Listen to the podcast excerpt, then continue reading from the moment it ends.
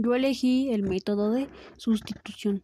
Esta consiste en despejar una incógnita en las, en las ecuaciones que quedará en función de la, otra, de la otra incógnita. Y en la otra ecuación que no hemos utilizado se sustituye la misma incógnita por el valor obtenido de la anterior ecuación. De aquí es despejar la incógnita que nos quede, luego sustituir la incógnita despejada por el valor obtenido para, para luego obtener el resultado de las incógnitas. El crack. El crack es una droga ilegal utilizada comúnmente con fines recreativos, creada a partir de la combinación de clorhidrato de cocaína y bicarbonato de sódico. Esto se consume fumándose en pequeños tubos de vidrio ese tiene un efecto inmediato, pues empieza a actuar en 10 segundos.